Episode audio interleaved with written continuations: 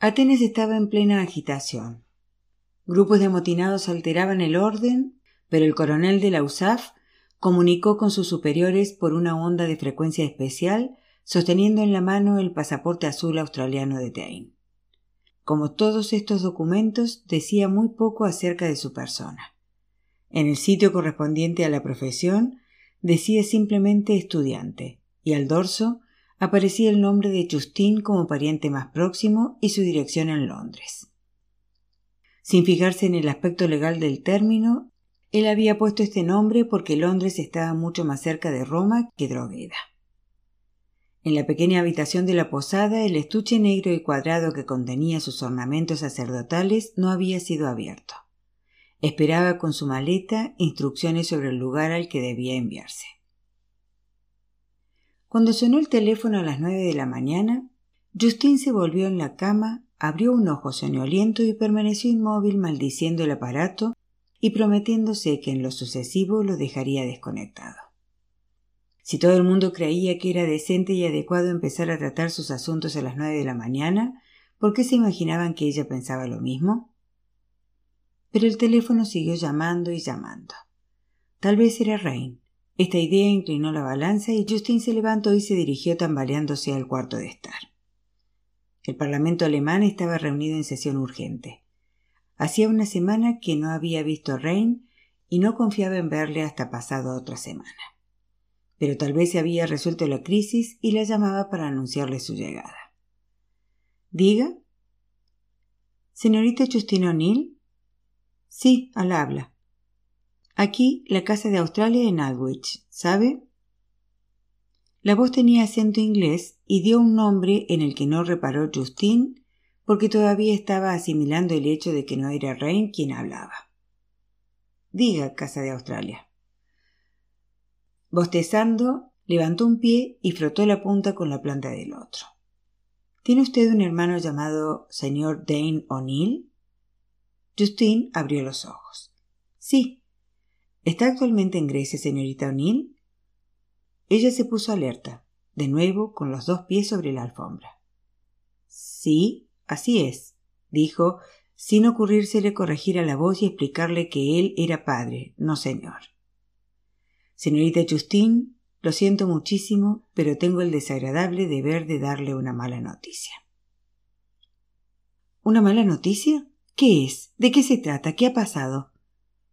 Lamento tener que comunicarle que su hermano, el señor Dane O'Neill, se ahogó ayer en Creta. Tengo entendido que en heroicas circunstancias realizando un salvamento en el mar. Sin embargo, ya sabe usted que hay revolución en Grecia y que las informaciones que tenemos son muy lacónicas y posiblemente poco exactas. El teléfono estaba sobre una mesa cerca de la pared y Justin buscó el sólido apoyo que ésta le ofrecía. Pero sus rodillas flaquearon y empezó a deslizarse lentamente hasta quedar hecha un ovillo en el suelo. Sin reír y sin llorar murmuraba algo entre audibles jadeos. Dane ahogado. Dane muerto. Creta y Dane ahogado. Muerto, muerto. Señorito O'Neill, ¿está usted ahí, señorito O'Neill? insistió la voz. Muerto. Ahogado, mi hermano. Conteste, señorita O'Neill. Sí, sí, sí. Oh, Dios mío. Eh, estoy aquí. Tengo entendido que usted es su pariente más próximo, por consiguiente debe darnos instrucciones sobre lo que hay que hacer con el cadáver. ¿Me oye, señorita O'Neill? Sí, sí. ¿Qué dispone usted sobre el cadáver, señorita O'Neill? El cadáver. Era un cadáver y ni siquiera podían decir su cadáver, tenían que decir el cadáver. Dane, mi Dane. Su pariente más próximo se oyó decir a sí misma con su voz débil desgarrada por aquellos grandes jadeos. Yo no soy el pariente más próximo de Dane. Es mi madre, supongo. Hubo una pausa. Esto es muy complicado, señorita O'Neill. Si no es usted el pariente más próximo, hemos perdido un tiempo valioso. La compasión cortés se había trocado en impaciencia.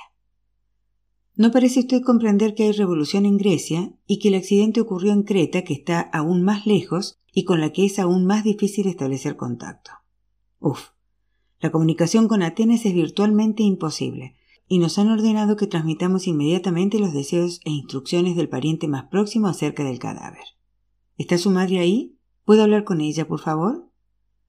Mi madre no está aquí, está en Australia. ¿Australia? Dios mío, esto se pone cada vez peor. Ahora tendremos que enviar un cablegrama a Australia. Más dilaciones. Si no es usted su pariente más próximo, señorita O'Neill, ¿por qué se expresa así en el pasaporte de su hermano? No lo sé, dijo ella riendo sin querer. Deme la dirección de su madre en Australia, le enviaremos un cable inmediatamente. Tenemos que saber lo que hay que hacer con el cadáver, pero dése cuenta que mientras cablegrafiamos y recibimos la contestación pasarán 24 horas. Ya era bastante difícil sin esta complicación. Entonces telefoneen, no pierden el tiempo con cables.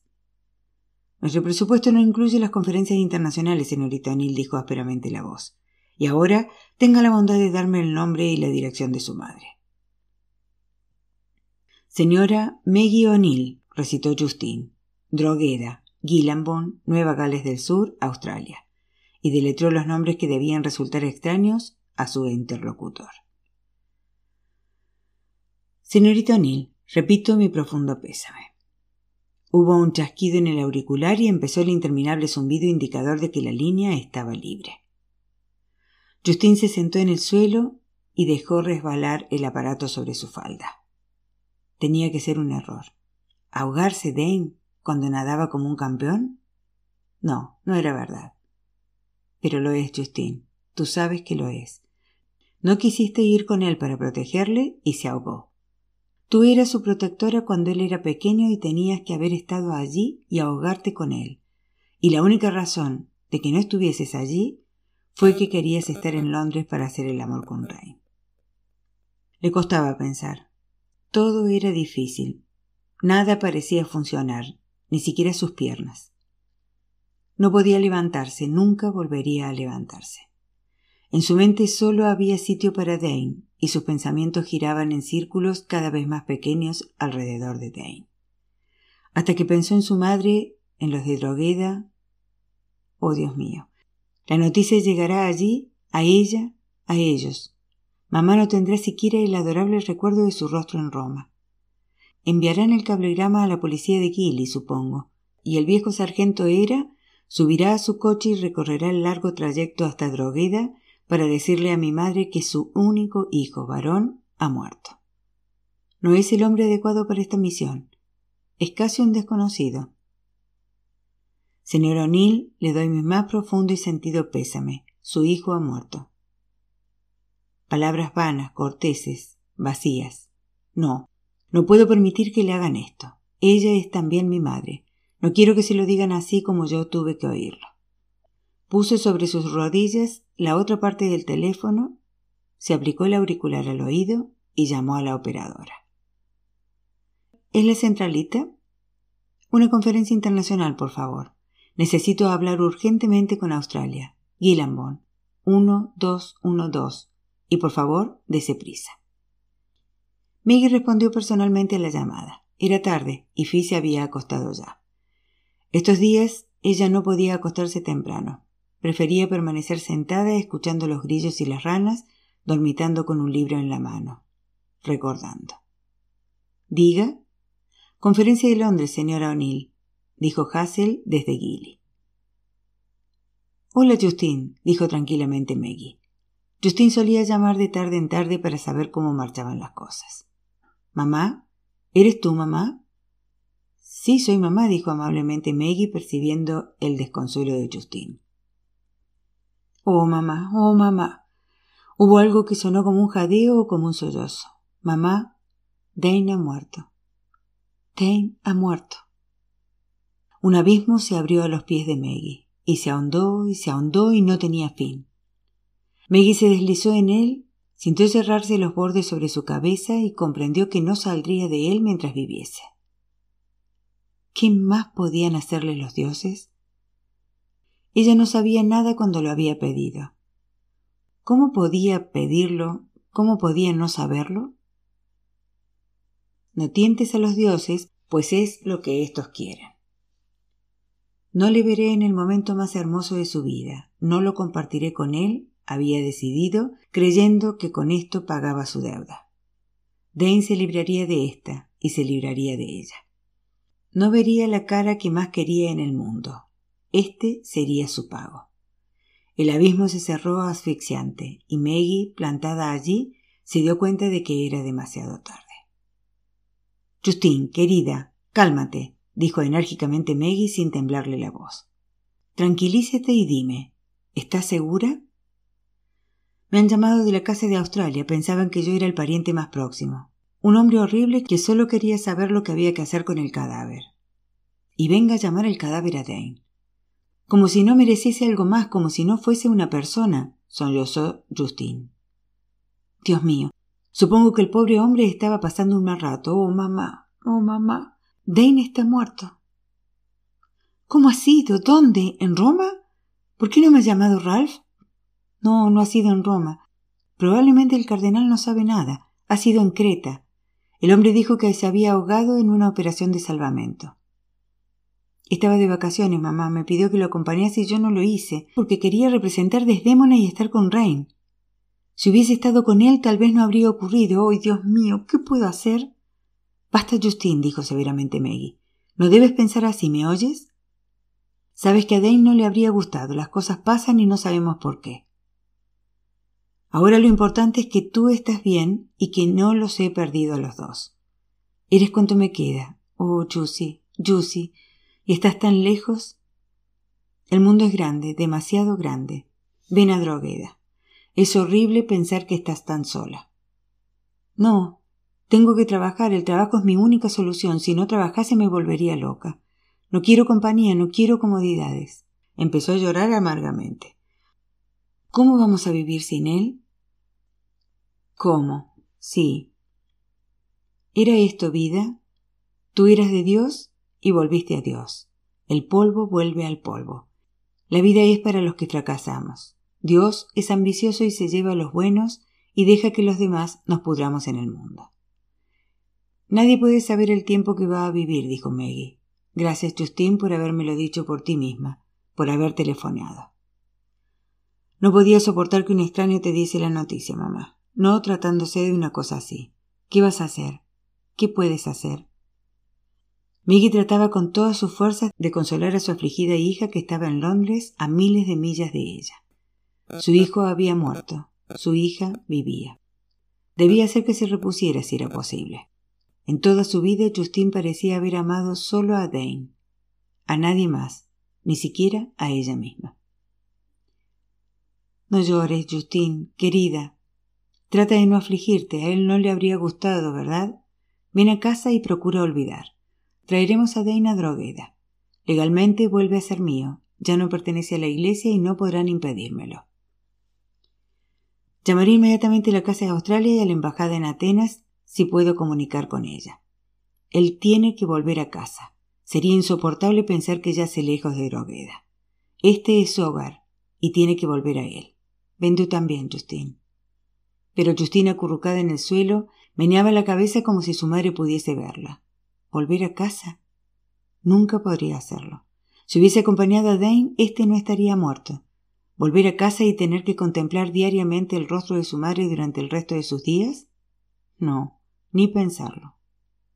No, mamá, dijo, mientras unas lágrimas ardientes como metal fundido surcaban sus mejillas. ¿Quién había dicho que las personas realmente afligidas no lloran? Quien lo hubiese dicho era un ignorante. Continuaré trabajando aquí. Iré a casa con Dane, pero volveré aquí. No podría vivir en Drogueda. Durante tres días esperaron en una especie de vacío. Justin en Londres, Maggie y la familia en Drogueda, extrayendo del silencio oficial una débil esperanza. Oh, tal vez había sido un error, de haber sido verdad, sin duda les habrían confirmado ya la noticia. Dane aparecería sonriente en la puerta de Justin y diría que todo había sido una estúpida equivocación. Dane, plantado en la puerta, se reiría de que hubiesen podido creerle muerto. Permanecería allí, alto, fuerte, vivo, y reiría. La esperanza aumentó. Creció con cada minuto de espera. Traidora, horrible esperanza, no estaba muerto, no, no se había ahogado. Dane era tan buen nadador que podía desafiar al mar más embrevecido y triunfar. Por consiguiente, esperaron, negándose a aceptar lo sucedido en la esperanza de que todo hubiese sido un error. En otro caso, ya habría tiempo de comunicarlo a la gente, de notificarlo a Roma. El cuarto día por la mañana, Justin recibió el mensaje. Como una vieja, tomó una vez más el teléfono y pidió una conferencia con Australia. ¿Mamá? ¿Justin? Oh, mamá. Ya lo han enterrado, no podemos llevarlo a casa. ¿Qué vamos a hacer? Todo lo que han sabido decirme es que Creta es un lugar muy grande, que no saben el nombre del pueblo, que cuando llegó el cablegrama había sido ya enviado a alguna parte y enterrado. Ahora yace en una tumba anónima y no sabemos dónde. No puedo conseguir el visado para ir a Grecia. Nadie quiere ayudarme. Es un caos. ¿Qué vamos a hacer, mamá? Reúnete conmigo en Roma, Justin, dijo Maggie. Todos, salvo Ann Müller, estaban alrededor del teléfono todavía anonadados. Los hombres parecían haber envejecido veinte años en tres días, y Fi, encogida como un pájaro, blanca y ceñuda, vagaba por la casa repitiendo una y otra vez. ¿Por qué no había de ser yo? ¿Por qué tuvieron que llevárselo a él? Yo, tan vieja, tan vieja, no me habría importado marcharme. ¿Por qué tenía que ser él? ¿Por qué no podía ser yo? Soy tan vieja. Anne se había derrumbado y la señora Smith, Minnie y Kat no cesaban de llorar. Maggie les miró en silencio y colgó el teléfono. Esto era cuanto quedaba en Drogueda. Un grupo de viejos y viejas estériles y destrozados. Dane se ha perdido, dijo. No pueden encontrarle. Está enterrado en algún lugar de Creta. ¿Y Creta está tan lejos? ¿Cómo podría descansar tan lejos de Drogueda? Iré a Roma, a ver a Ralph de Bricassar. Es el único que puede ayudarnos. El secretario del cardenal de Bricassar entró en el despacho de éste. Siento molestarle, Eminencia, pero una señora desea verle. Le he dicho que se está celebrando un congreso, que está usted muy ocupado y no puede ver a nadie. Pero ella dice que esperará en el vestíbulo hasta que tenga usted un momento para ella. ¿Está atribulada, padre? Muy atribulada, Eminencia. Esto salta a la vista. Me dijo que le dijese que se llama Maggie O'Neill. Y dio a este nombre una pronunciación extranjera que lo hizo sonar como Maggie O'Neill. El cardenal Ralph se puso de pie y su cara palideció hasta quedar tan blanca como sus cabellos. Eminencia, ¿se encuentra mal? No, padre, estoy perfectamente. Gracias. Cancele todos mis compromisos hasta nueva orden y haga pasar inmediatamente a la señora O'Neill. Que nadie nos interrumpa si no es el mismo Santo Padre. El sacerdote hizo una inclinación y salió. O'Neill, claro, era el apellido del joven Dane. Debía haberlo recordado. Solo que en el palacio del cardenal todos le llamaban simplemente Dane. Oh, había cometido un grave error al hacerla esperar. Si Dane era el sobrino bien amado de su eminencia, la señora O'Neill debía ser su queridísima hermana. Cuando Maggie entró en el despacho, el cardenal Ralph casi no la reconoció. Habían pasado trece años desde la última vez que la había visto. Ella ahora tenía cincuenta y tres y él setenta y uno. Ahora no solo él era viejo, lo eran los dos. Su cara no había cambiado mucho, pero parecía fundida en un molde diferente a aquel en que la había conservado en su imaginación. En vez de dulzura, una energía cortante. En vez de blandura, un toque de acero. Más que la santa contemplativa de sus sueños parecía una mártir vigorosa, madura, resuelta. Su belleza era tan impresionante como siempre, y sus ojos conservaban su claridad gris y plateada. Pero todo se había endurecido y los antaños resplandecientes cabellos eran ahora un rubio desvaído, como los de Dane, pero sin la vida de estos. Lo más desconcertante era que ella no le miraba el tiempo suficiente para que él pudiese satisfacer su ansiosa y amorosa curiosidad. Incapaz de saludar con naturalidad a esta Maggie, le indicó un sillón con rígido ademán. Siéntate, por favor. Gracias, dijo ella con la misma rigidez. Solo cuando se hubo sentado y pudo él contemplar toda su persona, advirtió que tenía los pies y los tobillos muy hinchados. Maggie, ¿has volado desde Australia hasta aquí sin descansar en el camino? ¿Qué sucede? Sí, he venido directamente, dijo ella. Desde hace veintinueve horas estuve sentada en aviones desde Gili hasta Roma sin poder hacer nada más que mirar las nubes a través de la ventanilla y pensar. Su voz era dura, fría. ¿Qué sucede? repitió él con impaciencia, inquieto y temeroso. Ella alzó la mirada y le observó fijamente. Había algo horrible en sus ojos, algo tan hosco y alado que él sintió un escalofrío en la nuca y se llevó una mano a ella para borrar la sensación. Dane ha muerto, dijo Maggie. Él se dejó caer en un sillón y su mano cayó flácida como la de un muñeco roto sobre la falda escarlata. ¿Muerto? dijo lentamente. ¿Dane muerto? Sí. Se ahogó hace seis días en Creta, salvando a unas mujeres en el mar. Él se inclinó hacia adelante cubriéndose la cara con las manos. Muerto, replicó instintivamente. Dane muerto. Mi espléndido muchacho. No puede estar muerto. Dane era un sacerdote perfecto, todo lo que yo no había podido ser. Tenía todo lo que me faltaba a mí. Se le quebró la voz. Siempre lo había tenido, y todos lo sabíamos. Todos los que no somos sacerdotes perfectos. Muerto. Oh, Señor. Deja en paso tu señor, Ralph, dijo la desconocida que se sentaba delante de él. Tienes cosas más importantes que hacer. He venido a pedirte ayuda y no a contemplar tu desconsuelo. He tenido muchas horas para pensar cómo te daría la noticia. Todas esas horas en el aire mirando las nubes y sabiendo que Dane está muerto. Después de esto, tu aflicción no puede conmoverme. Sin embargo, cuando él levantó la cara, el frío y muerto corazón de la mujer se sobresaltó, se retorció. Era la cara de Dane, con un sufrimiento escrito en ella que Dane no podría sentir nunca. Oh, gracias a Dios, gracias a Dios que ha muerto, que no tendrá que pasar lo que ha pasado ese hombre, lo que he pasado yo. Mejor estar muerto que sufrir de esta manera. ¿Qué puedo hacer, Maggie? preguntó él en tono suave, reprimiendo visiblemente sus propias emociones para adoptar el aire afectuoso del consejero espiritual. Grecia es un caos. Han enterrado a Dane en algún lugar en Creta y no puedo saber dónde, ni cuándo, ni por qué. Solo supongo que mis instrucciones para que lo enviasen a casa en avión se demoraron a causa de la guerra civil.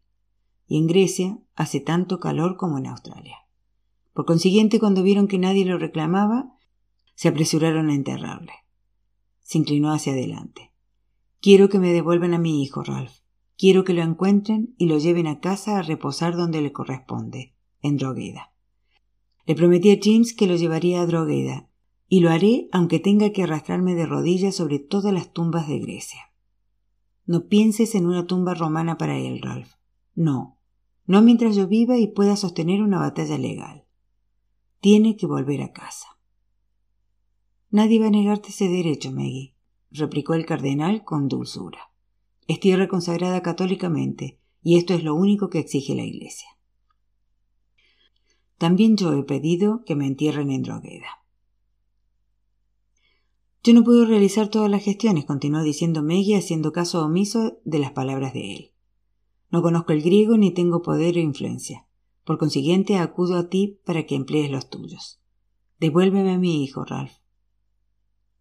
No temas, Maggie, lo conseguiremos aunque tal vez necesitemos algún tiempo. Ahora manda a la izquierda en Grecia y son bastante anticatólicos. Sin embargo, tengo amigos en Grecia y se hará. Pondré inmediatamente en marcha todos los resortes. Quédate tranquila. Él era sacerdote de la Santa Iglesia Católica. Tendrán que devolvérnoslo. Alargó una mano para tirar del cordón de la campanilla, pero la fiera y fría mirada de Maggie lo contuvo. No lo entiendes, Ralph. No quiero que pongas en marcha unos resortes. Quiero que me devuelvan a mi hijo, no la próxima semana o el mes próximo, sino ahora. Tú hablas griego, puedes conseguir visados para ti y para mí y obtener resultados. Quiero que me acompañes a Grecia ahora y que me ayudes a recobrar a mi hijo. Había muchas cosas en los ojos de él ternura, compasión, emoción, dolor, pero eran también los ojos de un sacerdote, serenos, lógicos, razonables. Quería a tu hijo como si hubiese sido mío, Maggie, pero no puedo salir de Roma en este momento. No soy un hombre libre, y tú debes saberlo más que nadie. A pesar de cuanto puedo sentir por ti, de cuanto puedo sentir por mí mismo, no puedo salir de Roma en mitad de un congreso de vital importancia. Soy el ayudante del Santo Padre. Ella se echó atrás, asombrada y ofendida. Después meneó la cabeza, sonriendo a medias, como ante el imprevisible comportamiento de un objeto inanimado en el que no pudiese influir, y luego se estremeció, se humedeció los labios, pareció tomar una decisión y se irguió en su asiento. ¿De veras querías a mi hijo como si fuese tuyo, Ralph? le preguntó. ¿Qué harías por un hijo tuyo? ¿Podrías quedarte ahí sentado y decirle a su madre No, lo siento mucho, pero no tengo tiempo? ¿Podrías decir esto a la madre de tu hijo? Los ojos de Dane, pero no los ojos de Dane, mirándola pasmados, afligidos, impotentes. Yo no tengo ningún hijo, dijo él, pero entre las muchas, muchísimas cosas que aprendí del tuyo, está, por muy doloroso que sea, que mi supremo y único deber es servir a Dios Todopoderoso. Dane era hijo tuyo, dijo Maggie. Él la miró sin comprender. ¿Qué? He dicho que Dane era hijo tuyo. Cuando salí de Matlock Island estaba embarazada. Dane era hijo tuyo, no de Luke O'Neill. No, no, no es verdad. No quería que lo supieses, ni siquiera ahora, dijo ella. ¿Crees que te mentiría? ¿Para recobrar a Dane? Sí, articuló débilmente él. Ella se levantó, se irguió frente al sillón tapizado de brocado, tomó la mano fina y apergaminada del hombre entre las suyas, se inclinó y besó el anillo, empañando el rubí con el aliento de su voz. Por todo lo que es sagrado para ti, Ralph, juro que Dane era hijo tuyo. No era ni podía ser de Luke. Lo juro por su muerte. Hubo un gemido como de un alma cruzando las puertas del infierno. Ralph de Bricassar cayó de su sillón y lloró hecho un ovillo sobre la alfombra en medio de un charco escarlata como de sangre fresca. Oculta la cara entre sus brazos cruzados, mesándose los cabellos con las manos. Sí, llora, dijo Maggie. Llora ahora que lo sabes. Es bueno que uno de sus padres pueda verter lágrimas por él. Llora, Ralph. Durante veintiséis años tuve a tu hijo y tú no lo supiste. Ni siquiera pudiste darte cuenta. No supiste ver que era tu vivo retrato. Cuando mi madre lo vio nacer lo supo enseguida, pero tú no lo supiste nunca. Eran tus manos, tus pies, tu cara, tus ojos, tu cuerpo. Solo el color de los cabellos era suyo. En todo lo demás era como tú. ¿Comprendes ahora? Cuando te lo envié, te dije en mi carta, lo que robé, ahora lo devuelvo, ¿te acuerdas? Solo que ambos robamos, Ralph. Robamos lo que tú habías consagrado a Dios y ambos teníamos que pagarlo. Volvió a sentarse en su sillón implacable y despiadada, y observó la agonía de la forma escarlata en el suelo. Yo te amé, Ralph, pero tú nunca fuiste mío. Lo que tuve de ti, hube de robarlo. Dane era mi parte, lo único que podía obtener de ti. Juré que nunca lo sabrías, juré que nunca te daría la oportunidad de quitármelo. Y entonces él se entregó a ti por su propia y libre voluntad. Decía que eras la imagen del sacerdote perfecto. Qué risa me dio al oírlo. Pero por nada del mundo te habría dado un arma como saber que era hijo tuyo. Solo por esto, solo por esto, por nada más te lo habría dicho aunque supongo que ahora ya no importa, ya no nos pertenece a ninguno de los dos, pertenece a Dios. El cardenal de Bricassar fletó un avión particular para ir a Atenas. Él, Maggie y Justin llevaron el cadáver de Dane a Drogheda. Los vivos sentados en silencio, el muerto yaciendo en el silencio en su ataúd, sin pedirle ya nada a este mundo. Tengo que decir esta misa, esta misa de Requiem por mi hijo. hueso de mis huesos, mi hijo. Sí, Maggie, te creo. Cuando recobré el aliento te habría creído incluso sin aquel terrible juramento. Vittorio lo supo en cuanto vio al muchacho y yo también debí saberlo en el fondo de mi corazón. Tu risa en los labios del chico, pero eran mis ojos los que me miraron, mis ojos de cuando aún era inocente. Pocos lo sabían. Al Müller lo sabía, pero no los hombres. No éramos dignos de saberlo, porque las mujeres piensan así, guardan sus misterios y nos vuelven la espalda por el desaire que les hizo Dios a no crearlas a su imagen. Vittorio lo sabía, pero lo que hay de femenino en él le cerró la boca. Una magnífica venganza. Dilo, Ralph de Bricazar, abre tu boca, mueve tus manos en la bendición, empieza el cántico latino por el alma del difunto, que era tu hijo, al que amabas más que a su madre, sí, más, porque él volvía a ser tú mismo en un molde más perfecto.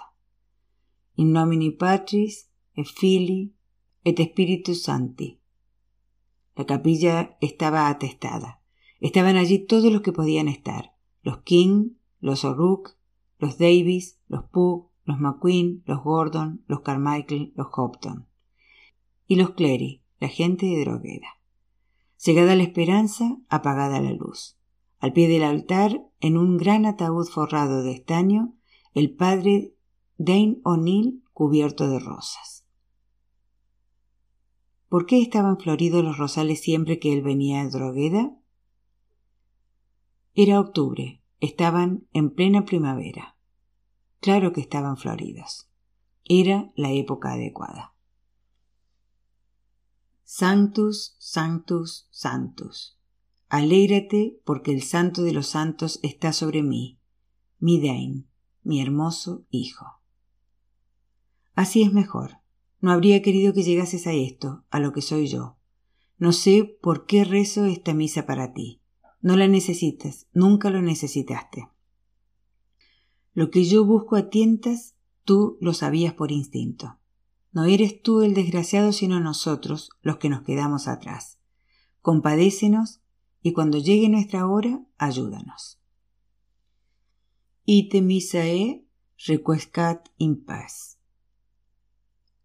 Más allá del prado, más allá de los eucaliptus, de los rosales, de los pimenteros, el cementerio. Duerme Dane, porque solo los buenos mueren jóvenes. ¿Por qué nos afligimos? Tú eres afortunado por haberte librado tan pronto de esta vida triste. Quizás es esto el infierno, una larga permanencia en la esclavitud del mundo. Quizás sufrimos nuestro infierno en vida. Transcurrió el día. Los que habían venido a expresar sus condolencias se marcharon. La gente de Drogueda vagaba por la casa evitándose los unos a los otros. El cardenal Ralph, que al principio había mirado a Maggie, no podía mirarla de nuevo. Justin se marchó con Jean y Boy King para tomar el avión de la tarde con destino a Sydney y después el nocturno para Londres. El cardenal no recordó después haber oído su voz subyugadora y ronca, ni haber visto sus ojos pálidos y extraños. Desde que ella se había reunido con Maggie y con él en Atenas hasta que se marchó con Jean y Boy King, había sido como un fantasma, había estado como envuelta en un tupido disfraz. ¿Por qué no había llamado a Rainer Hartheim y le había pedido que le acompañase? Seguro que sabía lo mucho que él la amaba, lo mucho que habría querido estar con ella ahora. Pero esta idea no había estado el tiempo suficiente en la cansada mente del cardenal Ralph para que éste llamara por su cuenta a Rainer, aunque había pensado en ello algunas veces después de salir de Roma.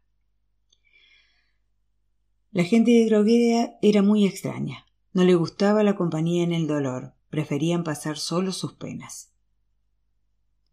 Solo Fi y Maggie se sentaron con el cardenal Ralph en el salón después de una comida que se había quedado intacta. Nadie pronunciaba una palabra. El reloj de bronce sobredorado repicaba ruidosamente sobre la repisa de mármol en la chimenea, y los ojos pintados de Mary Carson lanzaban a través de la estancia una mirada desafiadora a la abuela de Fi. Fi y Maggie se habían sentado juntas en el sofá de color crema, rozándose sus hombros. El cardenal Ralph no recordaba haberlas visto nunca tan unidas en los viejos tiempos. Pero no decían nada, ni se miraban, ni le miraban a él. Ralph trataba de saber lo que había hecho mal. Lo peor era que veía demasiadas cosas malas. Orgullo, ambición, una cierta falta de escrúpulos. Y su amor por Maggie floreciendo entre ellas. Pero el aspecto glorioso de aquel amor no lo había conocido nunca. ¿Cuál habría sido la diferencia si hubiese sabido que su hijo era su hijo? ¿Habría podido querer al chico más de lo que le había querido? ¿Habría seguido un camino diferente sabiendo que era hijo suyo? Sí, le gritaba su corazón. No, se burlaba su cerebro. Se volvió amargamente contra sí mismo. Estúpido. Habrías debido saber que Maggie era incapaz de volver a Luke. Habrías debido saber inmediatamente de quién era el pequeño Dane. Ella estaba orgullosa de él. Todo lo que podían conseguir de ti, le había dicho ella en Roma. Bueno, Maggie, en él tuviste lo mejor. Dios mío, ¿cómo pudiste, Ralph, ignorar que era tuyo? Si no con anterioridad, debiste darte cuenta cuando él se presentó a ti siendo ya todo un hombre. Ella esperaba que tú lo vieses. Se moría porque lo vieses. Si lo hubieses visto se habría arrastrado de rodillas hasta ti, pero estabas ciego. No querías ver. Ralph Raúl, cardenal de Bricassar, esto era lo que tú querías, más que a ella, más que a tu hijo, más que a tu hijo. La habitación se había llenado de pequeños susurros, de murmullos. El reloj seguía marcando su tic-tac al compás del corazón de Ralph. Y de pronto, éste dejó de andar acompasadamente con él. Había perdido el ritmo. Maggie y Phoebe parecían nadar sobre sus pies, oscilar de un lado a otro, con caras espantadas, entre su niebla acuosa e insustancial, diciéndole cosas que él no podía oír. ¡Ah! gritó, comprendiendo al fin. Apenas si tenía conciencia del dolor, atento únicamente a los brazos de Maggie que le rodeaban y a la manera en que su propia cabeza se apoyaba en ella pero consiguió volverse hasta que pudo ver sus ojos y la miró intensamente. Quiso decirle perdóname, y vio que ella le había perdonado hacía tiempo. Supo que ella se había llevado lo mejor. Entonces quiso decir algo tan perfecto que ella se sintiese consolada para siempre y comprendió que tampoco era necesario. Fuera ella lo que fuese, era capaz de soportarlo todo. Todo. Y cerró los ojos, y por última vez se sumió en Maggie en el olvido.